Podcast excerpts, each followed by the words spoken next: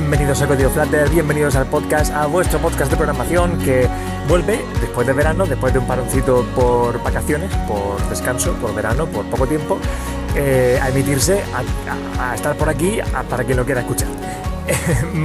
Voy a comentar esta semanita algo muy rápido, la semana, la última semana, que la, última no, pero de, creo que lo, lo he mirado hace un rato y creo que fue el 16 de junio eh, compartí con vosotros un capítulo que decía que cada dos meses quería crear una aplicación y lanzarla y publicarla, por lo menos en, Google Play, que es donde tengo cuenta a día de hoy.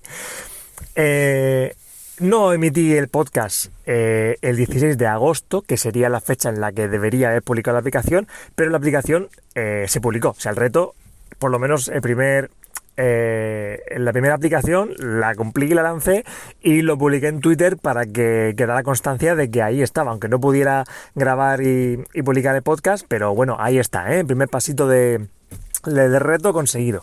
Se trata, se trata, de una aplicación muy sencillita, em, tipo mini red social, por así decirlo, eh, donde compartir historias. Historias de, bueno, pues de lo que quieras, pues fábulas, eh, historias, algo histórico, algo de fantasía, anécdotas personales, eh, no sé, pequeñas historias como la Aleja, bueno, eh, una pequeña red social, como si fuera Twitter, pero en vez de tweets, pues algo así un poquito más largo y temático. no pretendo nada con esta aplicación, simplemente me apetecía hacerla y me apetecía sobre todo crearla con Firebase. Ya comenté que iba a utilizar Firebase para hacerla en el último capítulo. Y me apetecía mucho porque había hecho cosas con Firebase, pero nada tipo... Eh, nada así real, ¿no? De decir, mira, voy a utilizarlo para alguna aplicación real con sus problemas y sus cosas y publicarlo y enfrentarme a esos problemas y terminarla y publicarla, ¿no? Es una aplicación que ya te digo, simplemente a nivel de Firebase, aparte de autenticación utiliza, bueno, te deja autenticarte o por mail o por Google. Eh, también utilizo eh, el tema del Firestore para almacenar la información para la base de datos y eso es con lo que más me he peleado. Eh, imagínate un Twitter pequeñito, ¿no? Que tú publicas, en este caso, una historia, pues el tema de crear una historia, modificarla, borrarla, consultar las historias que ya hay, darle like a una historia, ver el número de likes que hay en una historia, quitar el like, guardar un marcador para poder ver las historias que más te han gustado en otra mm, pestaña de la aplicación y ver solo las que tú has marcado, eh, crear comentarios para las historias, mm, ver quién te ha hecho, como una especie de notificaciones de ver quién te ha hecho like y quién ha comentado sobre tus historias. Bueno, pues un poco, pues eso, una mini mini red social con sus problemitas a resolver con, con Firestore. Es algo que me ha costado trabajo, tengo que decir, porque yo cuando utilizo Firebase en plan, ah, mira, esto es una maravilla, qué cosa, que yo esto a tiempo real, pongo aquí un, algo en la, en la base de datos y sale la, típica aplicación de lista de la compra, wow, pongo aquí comprar manzanas y sale a tiempo real, esto es genial, esto es la leche, pero cuando te enfrentas a, a una aplicación real empiezan a surgir problemillas, sobre todo para quien como yo, que no estoy acostumbrado a trabajar con base de datos de este tipo, de no SQL, y, por ejemplo, buscar, hacer una consulta que con un join normalito de una base de datos tipo MySQL se resolvería, aquí mm, no lo sabía hacer. Digo, a ver, ¿cómo hago yo esto? Si no puedo hacer consultas, no puedo hacer consultas en diferentes eh, colecciones con diferentes condiciones. O sea, no puedo hacer consultas complejas. Y es que esto es otra historia. O sea, no es que sea peor, no es que diga, es que esto es peor porque no se pueden hacer consultas complejas. No, es que tienes que cambiar el chip y almacenar la información de forma diferente a como lo harías en una base de datos tradicional. Entonces, por ejemplo, para decir, mira, es que eh, yo quiero consultar todas las historias que hay y ver el número de likes que tiene cada una, pues eso en una consulta normal lo harías, mira, pues consulta todas las historias y, hazme un sumatorio del like que tienen en, otra tabla con todos los likes que le ha hecho cada usuario y tal. Pues aquí no, aquí a lo mejor, no digo que sea la mejor solución, pero a lo mejor deberías guardar directamente, aunque tengas cada like de cada usuario en otra colección, a lo mejor no sería un disparate mm, tener un contador actualizado directamente en la en cada ítem de cada historia eh, cada documento, perdón, no, no recordaba la palabra, en cada documento tener ahí un contador de likes actualizado para no tener que hacer esa subconsulta, no tener que andar intentando hacer otra consulta de likes, sino que ya tengas ahí el datito. de forma que cuando quieras consultar las historias ya tengas ahí el número total de likes. Esto para alguien como yo que no tiene experiencia en una base de datos de este tipo, me estalla la cabeza porque es como duplicar información. O sea, ¿cómo puede ser que yo tenga, que yo pueda obtener el número de likes haciendo un contador de, los likes que tengo en una colección de likes, ¿no? Y tenga que tener también el numerito en otro sitio. O sea, esto puede dar lugar a, incongruencias, puede dar lugar a que esté mal, porque a lo mejor no está bien. Pero, bueno, es que realmente, a lo mejor la solución es que es un poco cambiar de chip. Eh, a ver si se me ocurre un ejemplo. Es que, eh, ¿qué pensé yo? que Es que no me recuerdo porque lo hice hace un par de meses.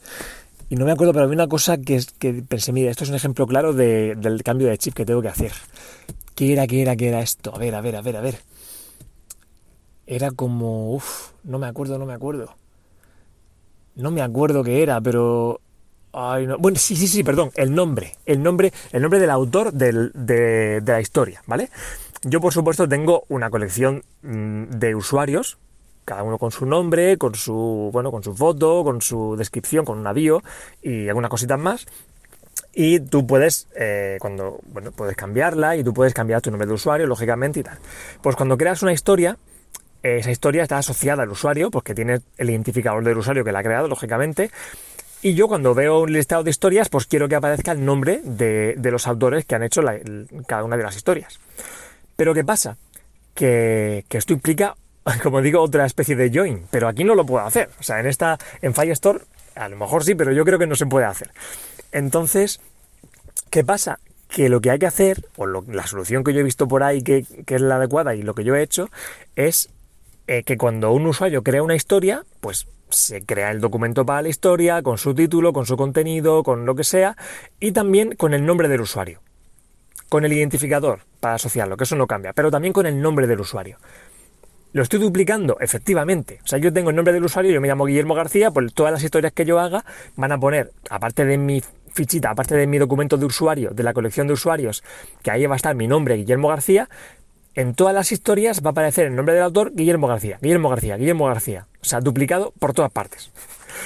Eh, y esto, claro, ya te digo, me está la cabeza, porque digo, ¿cómo puede ser si es que yo, el día que, si yo principio de, que esté todo en un único lugar, no, como toda la vida. O sea, yo para mantener el nombre, eh, si yo quiero actualizar mi nombre, ahora voy a tener que hacer un update de, de, la tabla de mi documento de usuario y también voy a tener que buscar todas las historias que yo he hecho para actualizar el nombre en todas las historias. Pues sí, pues la cosa es que sí. Y vi una charla por YouTube de canal de Firebase que explicaba un poco esto y decía, pero es que realmente, ¿cuántas veces o sea, ¿cuánto ganas en, velocidad si ya tienes el dato directamente en cada historia? Oye, el nombre de autor es este. O sea, no tienes que buscarlo en, el documento del usuario, no tienes que hacer 500.000 consultas, porque aquí no se puede hacer join, pero es que aunque se pudiera no tienes ni que hacer el join, ya tienes el nombre ahí. Directamente léelo y recupéralo y que esté duplicado en todas partes, eh, realmente implica un problema de mantenimiento o un problema de velocidad cuando vas a actualizarlo. Pero ¿qué diferencia de uso hay de consultar las historias que va a ser del el día a día, o sea, va a haber muchísimas más consultas de información que actualizaciones del nombre. O sea, ¿cuántas veces voy a cambiar mi nombre? Si me he equivocado al principio, Guillermo García, se me ha olvidado ponerle una, tilde o lo he escrito mal, lo actualizo. O me quiero cambiar el nombre una vez al año porque me, se me ocurre un nick súper chulo. Bueno, pero es que son tres actualizaciones al año que voy a hacer, de, pero consultas, muchísimas más. Entonces, claro, estamos perdiendo en cuanto a ese mantenimiento del nombre, pero que realmente eso no es un problema, no, perdemos nada, pero ganamos en cuanto a consultar. Bueno, pues es eso, el cambio de chip, la forma de que funciona Firebase, que a mí me ha costado mucho hacerme a ella, a ver, me ha costado mucho, que, que muchas veces mientras la estaba haciendo estaba diciendo, a ver, porque es una aplicación sencilla y tal, pero es que si no me replantearía el hecho de decir, mira, yo me hago mi, mi API en un servidor eh, y me hago yo mi MySQL con un PHP para salir del paso, que, me haga de API y tal, y ya está, yo me hago mis queries finitas ahí con mi John y mis cosas, con mi base de datos estructurada como toda la vida, y no tengo que pensar las cosas porque ya me salen solas en, en la cabeza. Aquí, otro ejemplo de cosa que me ha costado trabajo es que tenía que hacer un filtro eh, o sea, tenía que consultar algo directamente buscando un filtro, o sea, buscando que el identificador del documento tuviera un determinado, cumpliera con un patrón, o sea, tenía que hacer un filtro no en una propiedad del documento, en el nombre, no sé qué, sino en el propio identificador. Y eso no sabía hacerlo. Y no encontraba por ninguna parte. Y me tiré mucho tiempo, mucho tiempo, buscando en Google, buscando en, en Stack Overflow, a ver cómo, cómo, cómo, se hace esto, ¿vale? Y no tenía ni idea. Y, perdí mucho tiempo. Y digo, es que esto yo en, en una consultita de un SQL normalito, pues es que lo hago ahora mismo. Es que, y, claro, he perdido mucho tiempo en, hacerme a la idea de cómo funciona esto y en aprender a utilizarlo bien. Es cierto que una vez que lo controlas, una vez que cambias el chip vital, pues ya creo que es una alternativa totalmente válida. Sobre todo para aplicaciones más pequeñas que todavía digo, mira, no me la juego para nada. Eh, también una sensación que tengo, por cierto, eh, esto del filtro por, identificador, que tardé muchísimo tiempo en aprender cómo se hacía, al final lo solucioné buscando en la, documentación oficial de Firebase. Que muchas veces yo el primero, cuando tengo un problema, digo, es que esto no sé hacerlo, busco en Google, en Stack Overflow, etcétera, etcétera, foros tal, y a lo mejor te vas a la documentación oficial y buscando un poquito, leyendo un poquito, encuentras ahí cómo se hace. O sea que primero buscamos, deberíamos buscar, yo lo digo para mí, ¿eh? en la documentación oficial de las cosas, que a veces está bien y a veces, a veces está ahí explicado todo y, lo encontramos rápido, ¿vale? Entonces no está mal leerse las instrucciones antes de jugar, eh, que es algo que nunca hemos hecho con videojuegos, por ejemplo, y tenemos aquí el chip de yo empiezo aquí y si tengo un problema lo resuelvo sobre la marcha, léete las instrucciones que a lo mejor ahí sale cómo hacer las cosas. Bueno, eh, cierro paréntesis. Lo que mm, iba a comentar también es que con Firebase tengo la sensación de que no tengo control por el tema de la monetización. El tema de decir, es que Firebase te empieza a cobrar a partir de X consultas. Y eso, en principio, no tiene que ser un problema, porque esto es como una especie de negocio, de decir, mira, te, te está dejando el producto gratis hasta que tienes determinado nivel de consultas. Y en ese caso implicaría, si, la aplicación la has hecho con el objetivo de monetizarla, yo tampoco tengo un objetivo loco con esta aplicación, pero le he puesto publicidad, pues en principio si tienes determinadas consultas y, las, has hecho bien las cosas, deberías generar pasta por lo menos como para pagar Firebase. O sea, deberías, si tienes un negocio físico, si tienes una tienda de una, una papelería, pues mm, deberías hacerla de tal forma que en el momento en que te empieza a costar dinero, o sea, tú pagas una luz, pagas un alquiler, pagas unas cosas, eh, es porque te compensa porque vendes mm, cosas en la tienda. Entonces deberías pensar la aplicación si la haces con Firebase de forma que sea rentable. Y que si tienes X consultas es porque la monetizas. Pero bueno, yo eso lo tengo ahí que digo, es que esta sensación de decir es que si tengo determinado nivel de consultas, si no he hecho bien las cosas en cuanto a porque aquí hay que pensar que cada consulta te cuenta. Entonces tienes que hacer las cosas de forma que hagas pocas consultas. Tienes que estructurarte la movida de, la, de, cómo te estructura la base de datos para que las consultas sean pocas. Total, que, eso, tengo la sensación de que tengo poco control. Digo, yo es que si yo tuviera, otra vez me repito, mi API, mi MySQL en un servidor propio, pues también tendría el problema de decir si tengo mucho consumo, de, me va a consumir más recursos del servidor y debería actualizarlo o tal. Pero como que esa parte la conozco más, y siento que tengo más control, aunque a lo mejor incluso me sale más cara o no, no lo sé. Pero tengo esa desconfianza de lo que no conozco, ¿no? Entonces, bueno, esta aplicación me sirve un poco para enfrentarme a eso y aprender y ojalá tenga, de momento tiene muy poquitas, muy poquitas descargas que las cuento con una mano, pero bueno, si consigo alguna descarguita más y me sirven un poco para ver un poquito mm, cómo va esto con más consumo, pues podré decir, mira, pues he llegado a este nivel y no pago nada, o me empieza a cobrar un poquito y, me sale rentable o no, y lo compartiré por aquí. Eh, bueno, simplemente comentar eso, la experiencia que he tenido con Firestore. También he utilizado Firebase Storage para, como se diga, para el almacenamiento de ficheros, en este caso solamente de imágenes de usuario, que he dejado que cada usuario actualice su foto de perfil. Eh, si, si usas Google, pues te sale por defecto la de Google, pero si quieres cambiarla de auténticas con mail, puedes poner una foto de perfil, he puesto que sea con un nivel de calidad mínimo y muy pequeñita, que tampoco me consuma mucho, pero he dejado de utilizarla y la he dejado, utilizo esto del, storage para, para subir el ficherito. Y también he utilizado algo más, las notificaciones, que me falta dar una huerta, o sea, no tengo todavía programado, porque eso sí, si yo hago lo típico de que si me hacen like a una de mis historias, me llega una notificación, push al móvil que me diga, oye, no sé quién te ha hecho, te ha hecho like, pues para eso creo, si no lo he buscado mal, que tengo que utilizar las funciones de Firebase. Y eso entra dentro de la versión de pago, creo. Entonces, de momento no me he metido ahí. Ya sí veo qué tal. Pero de momento la aplicación soporta notificaciones push, pero las que yo quiera hacer eh, manualmente. O sea, yo a lo mejor puedo decir, si, si me apetece, pues el viernes digo, mando una notificación a todo el mundo y digo, oye, que esta semana ha habido 10 historias nuevas, pásate y léelas y tal. Bueno, pero funciona. Están ahí las notificaciones puestas, no como debería sea, no, no están puestas como se espera, no te llega una notificación cada vez que te hacen un comentario, pero bueno, funcionan y están ahí y me sirven a mí para, probar cosas.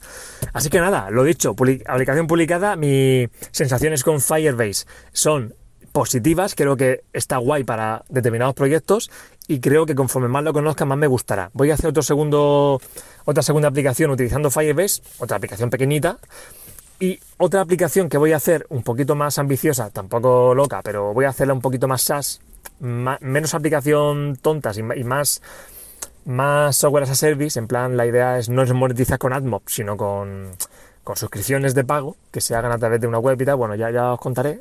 Eh, eso es un proyectito idea, ¿eh? igual no lo hago, no sé. Pero que si lo hago, eso también por probar el otro punto, eso sí lo voy a hacer con un API eh, en un servidor eh, en otro lado, o sea, no con Firebase. Y así tener un poquito los dos puntos de vista. Una aplicación publicada entera con Firebase o dos o tres, ya, veremos, y otra aplicación publicada entera eh, con utilizando un API con un MySQL o lo que sea en un, servidor. Y así, bueno, pues os comentaré cómo va la cosa, tanto con un proyecto como con el otro. Así que nada, las sensaciones son esas, positivas, pero, pero con desconfianza, porque no lo conozco, pero creo que mola. Una vez que lo conoces, creo que puede estar muy guay. Eh, nada más, la semana que viene más os contaré más cositas y dentro de si los días 16 son los días que publico el proyecto, si el día 16 de agosto fue cuando lo publiqué el, último, pues quiere decir que el 16 de octubre debería tener publicada una, otra segunda aplicación del reto. Así que bueno, pues ahí, debería estar, ya lo contaré cuando llegue. En ello empezar a trabajar, que aún no lo he hecho, pero empezar a trabajar pronto en ello. Será muy sencilla, ya os digo, no me voy a complicar mucho con esta. Voy a utilizar Firebase para esto también y lo bueno de utilizar Firebase en una aplicación, en un proyecto, es que ya puedes reutilizar mucho de lo que ya has aprendido y hecho en otro proyecto. O sea que eso también lo iré un poquito paquetizando en clases más estandarizadas y tal. Y bueno, también os contaré por aquí la experiencia. Un saludo y nos escuchamos la semana que viene. Iba a decir un saludo otra vez. que paséis buena semana. Hasta luego.